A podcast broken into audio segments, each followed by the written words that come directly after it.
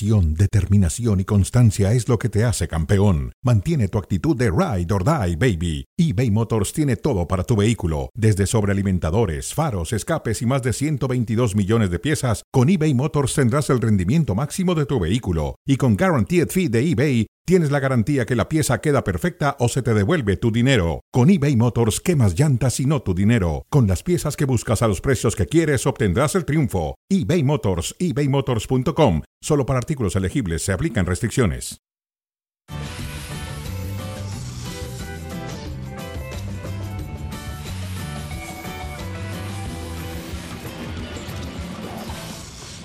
Hola, ¿qué tal? Bienvenidos a Cronómetro a través de ESPN Deportes y Star Plus. Me da mucho gusto saludar a Mauricio Imay. Mauricio, a lo lejos, José Ramón, un saludo. ¿cómo estás? ¿Dónde andabas? Qué gusto, qué gusto estar aquí contigo. Andaba con selección de arriba para abajo, pero. Pero ahora la tengo selección ya terminó. El privilegio y la oportunidad de estar aquí contigo otra vez. en Me da mucho gusto, me da mucho Igualmente, José Ramón. Mauricio, bueno, ¿viste cómo sufrió el Paris Saint Germain hoy? Mucho. Al 98 con gol de Kylian Mbappé. De penalti. Un equipo que en Champions le sigue costando mucho trabajo. Bueno, y en Liga tampoco es que vaya de maravilla, ¿eh? Le ganó bien al Mónaco en la jornada anterior. Pero va de líder en la liga. Sí. Hoy le costó mucho trabajo. Si perdía, quedaba afuera. Sí, contra el Newcastle. Y El se Newcastle. quedó ahí, al- a nada. Y tiró, y tiró a portería. Aquí y- la, y no- aquí la pregunta, José Ramón, es, está bien, ya salvó la vida en la fase de grupos, pero ¿para qué está este Paris Saint Germain? Porque de acuerdo a las exigencias con relación a cómo han conformado los planteles de este equipo, la obligación sería por lo menos estar en la final, por lo menos. En la final de Champions. Sí, y por lo mostrado hasta el momento se ve prácticamente. No le alcanza, no le alcanza. Bueno, empezamos con el Barcelona. ¿Qué te parece? Muy bien. Y saludamos a Alex Pareja. Alex Pareja, ¿cómo estás?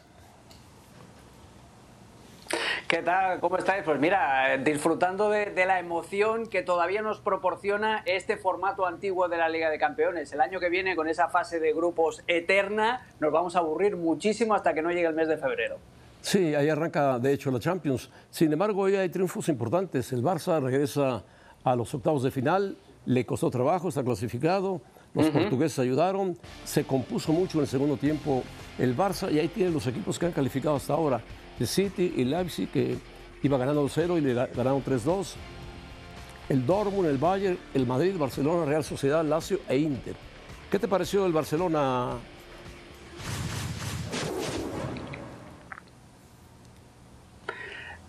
Buah, pues el, el Barcelona, José Ramón, me pareció bastante justito. La historia de siempre, arrancar con un gol en contra, mejorar en la segunda parte y tener eh, algo, algo ya que llevarse a la boca, ¿no? De, ese pase a los octavos de final. Eh, la, la calificación que le doy a Xavi Hernández, un 5,5 sobre 10. Eh, aprobado justito porque ha conseguido el mínimo objetivo que era llegar a los octavos de final. Otra cosa es cómo lo hace y lo mucho que le queda por mejorar en el juego, que eso es realmente donde se mide al entrenador del Barcelona. ¿Qué le, qué le pasa al Barcelona? ¿Le faltan jugadores? ¿Le falta más ritmo de juego? ¿Qué le falta? Le falta, primero, que ha tenido mucha mala suerte con las lesiones, no es el caso único, porque tenemos, por ejemplo, el, el ejemplo también del Real Madrid, pero le falta echar a andar y le falta tener un plan de juego definido. ¿Dónde juega Joao Cancelo? Hoy jugó en la izquierda, lo hizo muy bien. eh, además, como lateral clásico, ocupando la banda, en vez de inventar allí, intentando colocarlo de medio centro y desequilibrando el resto Metió- del centro metió del un campo. golazo, ¿eh, Cancelo? Eh, le falta encontrar una identidad. No, metió un golazo y dio la asistencia para el segundo para su Sí. amigo Joao. Hoy los Joaos están todos contentos. Joao eh, Cancelo, Joao, Y Joao Félix, Félix. y Joao Laporta. Están los tres contentísimos. De la calificación le doy, pues eso, al Barça hoy un cinco y medio, porque cumple con lo mínimo, que es pasar octavos de final, pero nada más. Pero si hubiera ganado 9-0, le darías un 6, sí. No, hombre, si hubiera ganado 9-0 sí, pero para ganar, para, para tener una nota alta en el Barcelona tienes que gustar y tienes que jugar muy bien. Y el fútbol que está desplegando el Barça de Xavi todavía está a años luz de lo que deberían. Bueno, Eh, Mauricio May, ¿tú qué calificación le das a Yo le doy el 6. No sé si en la escuela de, de Alex el 5.5 eh, promediaba Daba, daba el 6. una, Pasaba una la maestra. calificación aprobatoria, pero bueno, yo le doy el 6. Yo lo voy a redondear en 6 porque al final consigue el primer objetivo, ¿no? Calificar. que era calificar, avanzar en la fase de grupos. Pero sí creo que tiene que ir esta calificación de la mano con lo que es el funcionamiento del equipo. Y en el funcionamiento del equipo todavía no alcanza a, a- a- a dar un salto de, de calidad. Hoy por hoy, a mí lo que me preocuparía de este Barcelona es que hoy por hoy el Barcelona sigue siendo un equipo muy incierto. En el previo del partido que tú me digas, no lo puedes poner como un claro favorito a nada. Sí, no, le, le marca muy rápido. Sin embargo, reaccionó, jugó mejor el segundo tiempo. Yo le pondría un 6 también a, a Xavi y un 6 y medio al Barcelona por los dos portugueses, Joao, y sobre todo por la lucha que tuvo el Barcelona en, en el segundo tiempo, que marcó bien, y la, la cuestión de no tener a Ter Stegen, que es un seguro de vida en la portería, tuvo Iñaki Peña, que estuvo muy bien, muy bien el portero del Barcelona, el suplente. Y Barcelona alcanzó 12 puntos que hacía mucho tiempo soñaba con alcanzarlos. Está en octavos de final y de ahí, bueno, si Barcelona tiene cinco y medio o cinco, ¿qué tiene el Paris Saint Germain, mi querido Alex Pareja? Uy, uy. Y a mí me sabe mal porque ya sabes que yo soy muy Luis Enriquista y, y yo creo mucho en, en el entrenador eh, asturiano, pero están quedando muy por debajo. ¿eh? Hoy lo salvó el VAR en el 98 con una mano más que discutible. Sí que es cierto que se merecían el gol del empate porque tuvieron 75.000 oportunidades en la segunda mitad y Pope sacó dos paradas eh, antológicas, pero es la historia de siempre. ¿Sabes qué el problema del Paris Saint-Germain? Que si tú juegas con Donnarumma y con Dembélé, estás comprando muchísimas papeletas para que salgan a jugar sus hermanos gemelos malos. O sea, hoy Donnarumma se vuelve a equivocar y te vuelve a costar carísimo, como le costó en el Bernabéu hace un par de temporadas, y Dembélé es una moneda al aire. No toma una buena decisión en los partidos importantes ni que le den 6 millones de euros. Entonces, es, con estos dos condicionantes es muy difícil. Y después eh, también Kylian Mbappé necesita eh, levantar un poquito su nivel. Lo he visto muy sobrado y muy desconectado de su equipo. Sí, bueno. El- de momento es un suspenso. De momento es un cuatro y medio le voy a dar. Aprobarán si pasan raspaditos en la última jornada, como los estudiantes perezosos. Así es, raspaditos, porque además de Luis Enrique puso Asensio, puso a Barcola, puso a Mbappé, a Dembélé, a Gonzalo Ramos, puso todos los delanteros, aventó todo el equipo, Mauricio. Sí, es- tiene, un, tiene un gran plantel este equipo del, del Paris Saint Germain. A ver, eh, dos cosas. Una, una respecto a Donnarumma, para mí sigue siendo un portero que no te da garantías. Se equivocó el viernes ante el Mónaco. Ya, ya recordaba Alex el- lo que sucede contra el Real Madrid en la temporada pasada y lo que vuelve a suceder el día, el día de hoy, porque lo termina salvando Kylian Mbappé al 98. Pero si no, estaríamos hablando de que Donnarumma se vuelve a equivocar en un partido clave en donde aspiraba algo más el conjunto del Paris Saint Germain en, en Liga de Campeones. Y después lo de Dembélé, ayer Luis Enrique decía en conferencia de prensa que Dembélé es uno de los futbolistas más desequilibrantes que hay hoy por hoy alrededor del mundo. Sí, el Dembélé que juega de repente, como el viernes ante Mónaco, que ahí sí fue desequilibrante. El problema es que hay otros escenarios y hay otros rivales en donde le cuesta muchísimo trabajo trascender, desaparece por eh, completo. Para mí, y yo también soy muy de Luis Enrique, para mí este proceso de Luis Enrique nació torcido. A días de que arrancara la temporada se decía que Luis Enrique se podía ir. Sí. Y siempre Alex Pareja ha calificado a este equipo como el reality de las Kardashian. Y la realidad es que esto pasa con el Paris Saint Germain, José Ramón. Yo le pongo cinco. Las Kardashian, bueno, yo le pongo también a mí Luis Enrique me cae muy bien, pero no se merece más que cinco y el Paris Saint Germain se merece un cuatro de milagro, de milagro. Bueno, vamos con un equipo que ya estaba calificado, el Man City, igual que Leipzig. Empezó ganando el equipo alemán, pero después entró la batería grande del City y aparecieron los goleadores y terminó ganando 3-2. Sí, es, es- aparecieron las, las em, míticas ya y habituales que concesiones defensivas del Manchester City en estos partidos de la fase de grupos en las que ya no se juega nada. Openda lo aprovechó eh, hubo dos errores gravísimos, uno de Akanji en el primer gol y otro de Rubén Díaz en el segundo, pero Openda lo aprovechó para presentarse al mundo en sociedad y para decirle al Manchester City, bueno, si alguna vez necesitáis otro delantero, aquí me tenéis, ¿eh? porque no, no falló en las dos que se plantó delante de Estefan Ortega. Después anotó de nuevo el monstruo Holland, que sigue teniendo más goles que partidos jugados en la Liga de Campeones y acaba eh, remontando el Manchester City. Eh, es, el City, es, eh, es, el mejor equipo del mundo y si le haces un poquito de cosquillas y si todavía hay mucho tiempo por delante te lo van a hacer pagar caro. Para mí es el, equipo a, batir. Encima además vuelve a salir Julián Álvarez y vuelve a anotar, que es ese partnership tremendo entre, entre Holland y, Álvarez. La calificación, mira, os voy a poner un 8 y medio. Un 8 y medio le voy a poner, pero todavía tienen margen de mejora y todavía tienen que incorporar a Kevin De Bruyne cuando vuelva. Ocho y medio le pones. Bueno, muy bien. ¿Tú, Mauricio? Sí, el, Manchester City se ha convertido como ese equipo de sexto de primaria que juega contra los de cuarto, ¿no? Que les dicen, a ver, empecemos el partido, los de sexto perdiendo 2-0 y conforme pasan los minutos los termina superando y termina ganando el mismo compromiso el equipo dirigido por Pep Guardiola. Comparto la idea de, Alex, estamos hablando del mejor equipo alrededor del mundo, sobre todo por funcionamiento, lo mecanizado que tiene el trabajo, este equipo dirigido por Pep es de llamar la atención en el escenario contra el rival que sea. Bueno, los jugadores pueden jugar eh, con, los ojos cerrados y saben perfectamente los movimientos que se tienen que hacer para poder ganar cada uno de los, de los compromisos. Y yo también creo que están lejos de su tope futbolístico. Por lo mismo lo voy a poner un 8. Sí, en la Liga Premier son abajo del Arsenal. El City yo también le pongo un 8. Un 8, hoy jugó, consintió a Leipzig cuando se dio cuenta, le había marcado 2-0, se levantó y ganó el partido porque tiene jugadores de gran calidad, indudablemente, y juega como si fuera ya un robot. Todo lo tiene perfectamente alineado. Bueno, el Atlético de Madrid, si lo ves bien, Alex Pareja, o no lo ves bien, ha ganado en la Liga, lleva varios partidos sin perder en la Liga y ahora ya calificó en la Champions. El equipo de Simeone. Eh, sí, y con los 100 partidos en Liga de Campeones para el Cholo, que eso es algo que solo habían conseguido Arsène Wenger y Sir Alex Ferguson y además hoy volviendo a, tener un ejercicio de, autoridad tremendo. Tuvo mucha mala suerte el Feyenoord porque se mete dos goles en propia portería, uno de ellos de Santi Jiménez, pero ah, estás hablando, José Ra, con alguien que en el mes de agosto ya dijo, cuidado que este año el Atlético de Madrid es el caballito negro y ahí están ya clasificados, eh, espantando los fantasmas de problemas en Champions de años anteriores, este, esta vez con muchísima autoridad y yo los veo en velocidad de crucero, además con un equipo muy sólido. No te van a llenar el ojo jugando, no son el Manchester City, pero tienen una eficacia prácticamente alemana, te, diría. Yo el Atlético de Madrid, si hay que eh, calificarlo, te diría un siete y medio, porque es eso, no es que sean fuegos artificiales, pero es sólido y es eficaz, que al fin de cuentas es lo que cuenta para el, para el equipo del Cholo Simeone.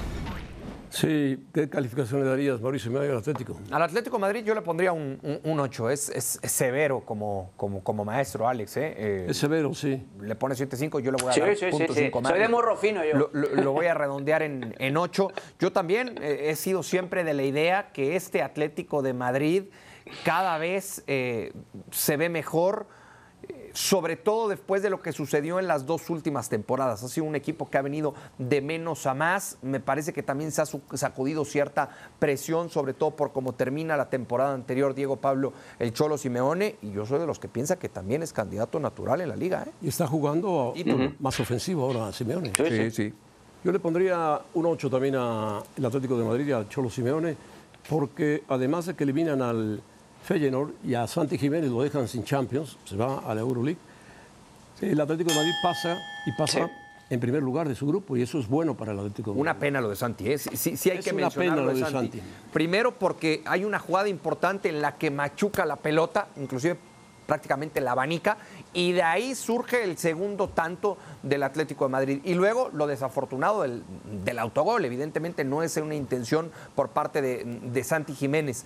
Yo sigo viendo a Santi en estos escenarios, ¿no? Eh, en este, hoy con el Feyenoord, en donde tenía que, que, demostrar, y en algunos con selección mexicana, demasiado revolucionado, precipitado, con ese afán de querer demostrar, y me parece que es, es parte de la, de la juventud. Estos golpes lo van a hacer madurar y seguramente tarde o temprano vendrá lo que tanto está esperando Santos. Ahora, lo que decía Alex Pareja, Simeone llega a 100 partidos dirigidos en la Copa de Europa, no se dice fácil, ¿no? No, no, es, increíble lo, de, lo del Cholo Simeone. Dejadme una cosita rápida de Santi Jiménez. Hoy el Cholo Simeone le tenía tanto respeto que cambió la ubicación de los centrales. Normalmente Witzel es el hombre libero, la, la línea de tres, y hoy fue Jiménez, eh, el uruguayo, para que Santi estuviera un poquito más marcado y para que no aprovechara las debilidades de Witzel, sobre todo en el juego aéreo. Simeone le echó un ojo ahí a Santi Jiménez. Sí, lo hizo bien. Simeone trabaja muy bien, estudia muy bien no festeja los partidos, sale corriendo, se va al vestidor, pero va bien en la liga y ya calificó en la, en la Champions, el Atlético de Madrid. Bueno, hay un comentario por ahí para ti, mi querido Alex Pareja, un rumor que dicen que si se va Ancelotti a Brasil, cosa que Mourinho dijo, no, no, no seas tonto, Ancelotti, no dejes el Real Madrid por Brasil. Sería una locura dejar el Real Madrid por Brasil, pero bueno. Eh, que Scaloni podría estar cerca del de Real Madrid. Hay que decir que Ancelotti tiene un, sueldo altísimo de 11 millones de euros. ¿eh? Sí, sí, sí. A ver, yo creo, con todos los respetos ¿eh? para dónde salen estas informaciones, pero yo creo que Scaloni sería, en cualquier caso, la quinta opción en una lista de, de, Florentino Pérez, como mucho. ¿eh? Primero porque, si os fijáis, a diferencia de otras etapas en el Real Madrid, no hay jugadores argentinos eh, que, puedan reclamar una presencia del míster. ¿no? Eh, sería más lógico si fuera el entrenador brasileño, teniendo en cuenta la de brasileños que tiene el Real Madrid. Y segundo, hay una lista de espera tan larga, o sea, ya después de Ancelotti, que Ancelotti podría renovar y podríamos estar hablando aquí para de mí hay uno natural, de Ancelotti está eh, Xavi Alonso. Claro, sí, sí, Xavi Alonso. Después Raúl. después Raúl, después Álvaro Arbeloa, que también tiene muy buena prensa y está llevando al juvenil, al sub-19 del Real Madrid. Y, yo qué sé, después también tienes el, regreso, ¿por qué no?, de Mourinho, que ya se colocó ahí en la lista. Arteta, yo creo que lo de Scaloni, siendo un o Miguel Arteta. Lo que pasa es que como Arteta tiene pasado azulgrana, no, no, sé si casaría o no. Ser. Se habla del italiano de Servi. Del Brighton. Oh, este es muy bueno. No, este es muy, muy, muy, muy bueno. Y además hace evolucionar a sus equipos. Ya lo hizo muy bien en, en Italia también. Eh, tiene lógica que, que también se apunte a, a Scaloni, porque si os acordáis, cuando Alemania ganó la Copa del Mundo, también se decía que Jackie Lowe un día, eh, fuera cuando fuera, iba a ser entrenador del Real Madrid. A Jackie Lowe se le pasó su arroz.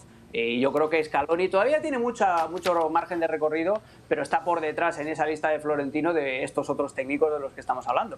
Para mí hay uno natural, José Ramón, para suplir a Ancelotti. Xavi Alonso. Y es Xavi Alonso. Sí, eso sobre todo, sobre todo si mantiene ese nivel hasta el momento que ha presentado con el conjunto del Bayern Leverkusen. Ahí no, muy buen nivel, va de líder, está jugando muy bien y Xavi Alonso es un técnico, como fue como jugador, muy serio, muy pragmático, muy, entrena muy bien, trabaja mucho, como buen vasco, ¿no? Sí, sí, además es guapo, que eso también puntúa para ser entrenador del Real Madrid. Es bueno porque podría ser comerciales. Alex, te verías mejor sin barba, ¿eh? Adiós. Sí, sí, a afeitar. Abrazo, Alex, abrazo. Al regreso, la liguilla empieza mañana. León, América y partido importante para la América para León.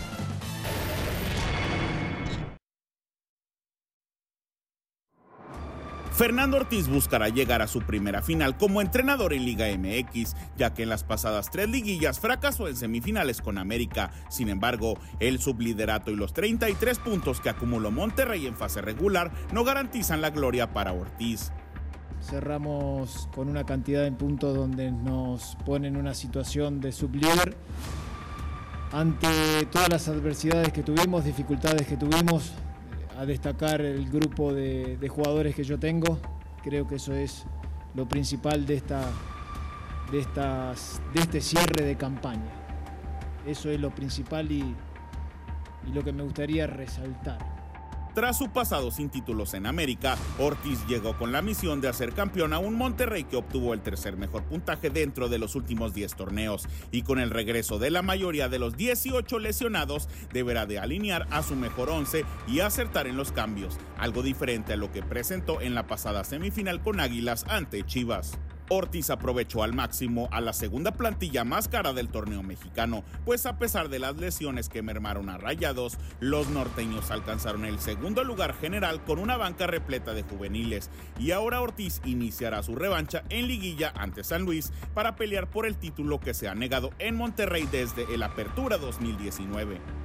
Pasa que lleva tiempo el sistema que, pretende el Tando, más con toda la baja que hemos tenido estuve leyendo ahí más o menos casi 14 bajas tenemos en el semestre y la verdad que se hace mucho más difícil no contar con todo el plantel, eh, bueno, el, sistema que, pretende el Tando. Pero bueno, obviamente de a poco eh, los chicos se van integrando y van, van captando la, orden que él pretende y, bueno, ojalá podamos llegar al, a lo máximo, al máximo nivel que él pretende y bueno, vamos a ir eh, durante estas fechas que nos quedan de, dejar a Monterrey bien arriba. Por octava ocasión, Rayados terminó un torneo en el segundo puesto general y solamente en el Apertura 2010 pudieron levantar el título y ahora la directiva Rayada tiene su fe puesta en Ortiz, un entrenador que convencieron de dejar al América. Ah, cuando estabas en Chivas. Cuando estaba en Chivas se juega varias veces. O sea, Bueno, ahora que vas a regresar a Chivas, vas a jugar contra hijo mí, de la güey. ching... Hijo de las Chivas, hijo de la ching... Ya me, ya me pusieron ahí, chat. Bueno, O sea, en un corner, bueno, se en un acaba el corner, stream. Se acaba el stream. corner. Bueno, nos vemos mañana. Bueno, el Chicharito anda feliz, feliz, feliz de la vida, con todo el mundo se mete, con todo el mundo tiene que ver. Ayer le dio con todo al Chico Pérez, dijo que era más fácil manejar un Fórmula 1 que pegarle a la pelota. Oh, por Dios, por Dios. Manejar un Fórmula 1 es difícil, bien difícil. Otra versión de Javier Hernández, ¿no? Ojalá volvamos a ver pronto la versión del Javier Hernández goleador, futbolista, Tiene que entrenar mucho, ¿eh? resultados encontró a lo largo de su carrera. Tiene en que entrenar mucho Para empezar a encontrar equipo. Y encontrar equipo. Porque después de, después de esto que, que- que se hizo muy grande con Gignac y con Oribe Peralta por la posibilidad de que llegue a Guadalajara, el propio Chicharo en sus redes sociales lo negó. Lo negó. Dijo, Sí. por ahora no estoy cerca de ningún equipo. Bueno, pues que siga con su TikTok. De todo, Twitch, de todo. Eso sí, en redes sociales lo está haciendo muy bien. Redes sociales está haciendo bien. Bueno, Plataformas. Chivas, Chivas. Mm, La baja de Caicedo ya venía de hace seis, siete semanas, no había jugado, es un buen jugador, pero el que se haya resentido y que pueda jugar el partido de vuelta, no, no le afecta mucho a Pumas. Pumas se ha mantenido bien con sus canteranos, con sus jugadores extranjeros, y Chivas es un equipo que será complicado, por supuesto, en su casa. Si Chivas no complica a Pumas, la tiene muy difícil en la vuelta. Sí, la fase regular Pumas la termina jugando sin Caicedo. Yo por eso no, no puedo hablar de un punto de quiebre en la ausencia de Caicedo para poder eh, elegir un favorito. Lo que sí considero es que esta es la serie más pareja. En eso estoy de acuerdo. La serie más, pareja. más Encontrar pareja. hoy un favorito entre Chivas y Pumas, a mí por lo menos me cuesta trabajo por lo que nos presentaron a lo largo de la fase regular.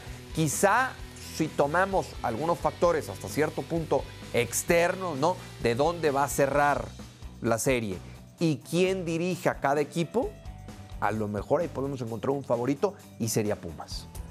Por, la, ¿El por el turco? conocimiento que tiene de la liguilla y por los títulos que ha conseguido el turco. Claro, claro. Que Paunovic no lo ha logrado, pero bueno, Chivas eh, parece que está completo, a excepción de su centro delantero que no aparece. Sí, y, y a, y- y a Pumas le basta con empatar. A Puma le basta, le basta con desempate, empatar. ¿no? sí. La posición en la tabla. Bueno, el León tiene un rival difícil, el América. Ambriz que metió un golazo, un golazo contra el equipo de Santos, suspendido. Bueno, modo. Lucas Romero, protocolo de conmoción, está recuperándose, es un jugador importante.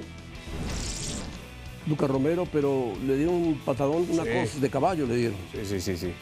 Sí, sí. El, el- el perro Romero y Fidel Ambriz, dos ausencias que va a resentir mucho el equipo dirigido por eh, Nicolás Darcamón. El chico comete un error. Después del gol que hizo, Dos faltas Sí, seguidas, y, y- dos faltas y le seguidas. complicó mucho la vida al, al equipo de León. Ahora, eh, José Ramón, estábamos hablando de favoritos.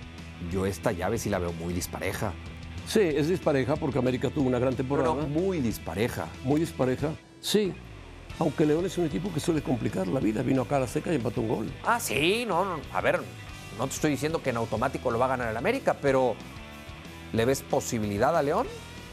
Le veo las posibilidades No que me hables con el corazón. En casa, en no casa. me hables con el corazón. Háblame No, no. con lo que vimos a lo largo de la fase regular. No hace falta hablar con el corazón. A lo el León, a lo largo de la temporada, no es rival para el América, pero le puede ahí está. complicar en casa.